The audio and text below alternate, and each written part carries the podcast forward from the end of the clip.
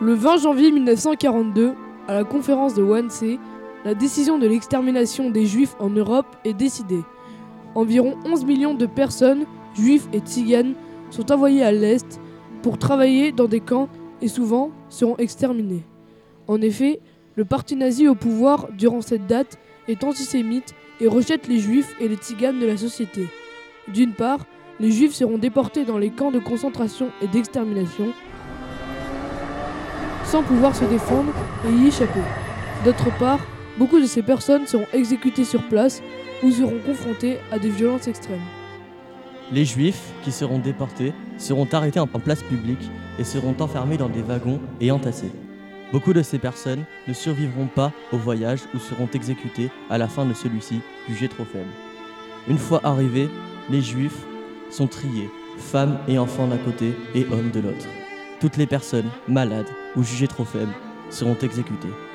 Une fois ce tri fait, les juifs sont rasés, déshabillés, déshumanisés et doivent porter des pyjamas rayés, communs au camp. Dans le camp, une hiérarchie est mise en place et des inégalités.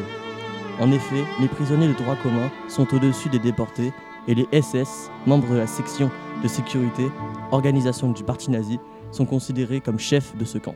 Les déportés ont l'obligation de travail pour le parti nazi. Construire des escaliers sous une chaleur insoutenable, enterrer les cadavres de ses camarades morts de faiblesse ou par exécution. La plupart des prisonniers, mourant à cause du froid de l'hiver, la faiblesse physique ou psychologique, le manque de nourriture, l'espérance de vie au camp était de 3 semaines. Les femmes étaient rasées et les nazis fabriquaient des tissus à partir des cheveux. Beaucoup de ces personnes deviendront des cobayes de la médecine nazie et seront soumis à des expériences effroyables. Castration des hommes, test de certains acides sur la peau. Les prisonniers donnent sur des lits faits de planches en bois et les entassent entre eux dû au manque de place. Les personnes inaptes au travail seront gazées et leurs corps brûlés. Beaucoup de personnes mourront de la maladie et du froid. En dehors des camps, la vie sans déportation est tout aussi difficile. En effet, à l'est des camps de concentration, à plusieurs endroits, les juifs sont exterminés sur place, comme à Ponard, Fort-Neuf ou Babillard, et bien d'autres endroits encore. Mais aussi par l'action des Einsatzgruppen, chargés d'assassiner les juifs, et dans les ghettos, par privation.